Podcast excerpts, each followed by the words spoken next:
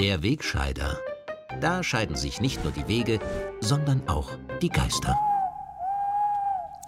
In dieser Woche ist die Spannung für viele von uns bis ins Unerträgliche gestiegen. Zum einen, weil die als Erlöserin gefeierte heilige Greta des Klimaschutzes noch immer nicht weiß, wie sie klimaneutral wieder zurück nach Europa kommen soll, um im Dezember in Madrid am nächsten Klimagipfel teilzunehmen.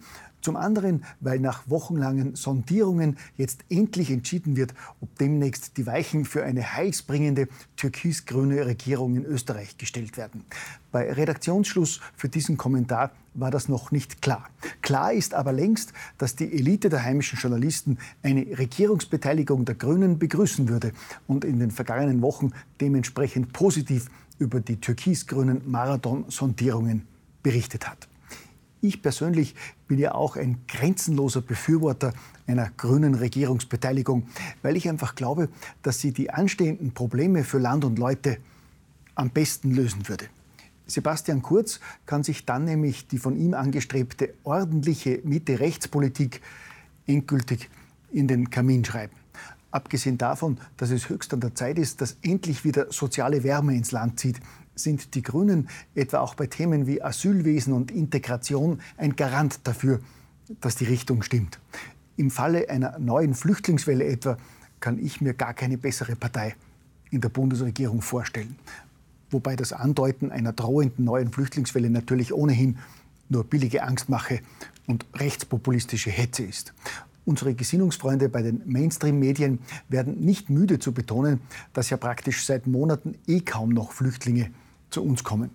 Berichte einiger weniger lästiger Medien, wonach auf griechischen Inseln schon wieder 35.000 Migranten gestrandet sind, dass sich die Lage in grenznahen, völlig überfüllten Flüchtlingslagern in Bosnien dramatisch zuspitzt und dass in der Türkei und Libyen mehr als eine Million Migranten auf die Weiterreise nach Europa warten, sind selbstredend maßlos übertrieben und in Zeiten von türkisgrünen Sondierungsgesprächen wirklich kontraproduktiv. Denn auch beim Thema Integration sind die Grünen eigentlich der ideale Koalitionspartner für die neue ÖVP. Denn während für Sebastian Kurz dabei die Bewahrung der österreichischen Identität ein wichtiges Ziel ist, meint die grüne Vizeklubchefin Sigrid Maurer dazu in einem aktuellen Interview mit der Presse, sie könnte nicht sagen, was das spezifisch österreichische an der Identität wäre. Und wörtlich meint die neue Nummer zwei der Grünen dazu, ich kann wenig damit anfangen. In meinem Studium wurde uns erklärt, dass die Bevölkerung laut Studien die Lipizzaner, die Oper und das Schnitzel als österreichische Identität definiert. Ich habe schon damals als Tirolerin nicht verstanden, was das mit meinem Leben zu tun haben soll. Ja, Probleme mit der österreichischen Identität haben nicht nur grüne Tirolerinnen, sondern auch die jungen Grüninnen in der Bundeshauptstadt, wie sie jüngst erst öffentlich bekundet haben. Auf Facebook hat die grüne alternative Jugend Wien am Nationalfeiertag wörtlich geschrieben, der heutige Nationalfeiertag ist der Feiertag des österreichischen Nationalismus. Viele Menschen feiern an diesem Tag die Nation, den Staat und das Militär. Doch keine Nation und kein Staat haben es verdient, gefeiert zu werden. Auch Österreich nicht. Eben. Und weil das so ist, haben die schlauen Wiener Junggrüninnen dann noch das klare Bekenntnis gepostet, wir wollen keine Österreicherinnen sein, sondern Menschen. Na klar, weil Österreicherinnen ja bekanntlich keine Menschen sind. Kleine Korrektur übrigens, liebe grüne alternative Jugend, es müsste gendergerecht natürlich Menschinnen heißen. Gell? Aber zurück zu einer grünen Menschin, die schon bald ein Regierungsamt begleiten könnte. Sigrid Maurer sagt im besagten Presseinterview auch den wichtigen Satz, ich finde, es ist sehr eindimensional gedacht zu glauben, dass jemand, nur weil er von woanders kommt, bestimmte Wertvorstellungen nicht mitbringt. Also das finde ich auch. Dass in Österreich etwa im Vorjahr die angezeigten Gewaltdelikte von Jugendlichen um 12 Prozent angestiegen sind, hat definitiv nichts damit zu tun, dass Jugendliche, nur weil sie von woanders kommen, bestimmte Wertvorstellungen nicht mitbringen.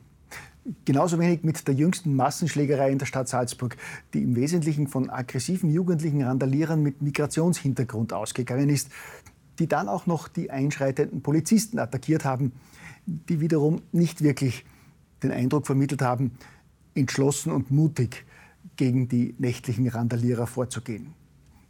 Was mir an diesem Vorfall besonders gefallen hat, ist, dass dabei deutlich wird, in welche Richtung unsere Gesellschaft dank unserer fortschrittlichen, weltoffenen Gesinnungsgemeinde steuert. Die Maxime lautet, bei der offensichtlichen Verrohung jugendlicher Gewalttäter muss man tolerant sein, beziehungsweise gibt es sie gar nicht. Ebenso wenig wie es bei der massiven Zunahme von Gewalttaten einen überproportional hohen Anteil an Tätern mit Migrationshintergrund gibt. Im Gegenzug sind die Befugnisse der Polizei weiter einzuschränken. Es ist, wie etwa die Grünen in ihrem heurigen Wahlprogramm richtig vorgeschlagen haben, eine Kennzeichnungspflicht für jeden Polizisten einzuführen. Die Beamten müssen sich vor allem bei Schlägereien und anderen Gewaltdelikten noch stärker in Zurückhaltung üben. Und idealerweise sind gerade bei solchen Einsätzen im Sinne der Gleichberechtigung vermehrt Frauen einzusetzen, vor denen gewalttätige Migranten ja besonderen Respekt zeigen. Dass wir dabei auf dem richtigen Weg sind, hat beim Einsatz in Salzburg etwa auch die Berichterstattung des ORF-Landesstudios gezeigt. Dabei wurden in vorbildlicher Weise zunächst einige der bedauernswerten Randalierer interviewt, die von den bösen Polizeibeamten in ihrer Feierlaune gestört wurden. Und es wurde schonungslos aufgezeigt, dass die Polizei einmal mehr völlig überreagiert hat. Auch in dieser Frage muss man konstatieren, die Richtung stimmt, meine Damen und Herren. Und ich bin überzeugt, im Falle einer grünen Regierungsbeteiligung steuern wir Österreicher, pardon, wir Menschen und Menschinnen einer glücklichen und vor allem sicheren Zukunft entgegen. Gell?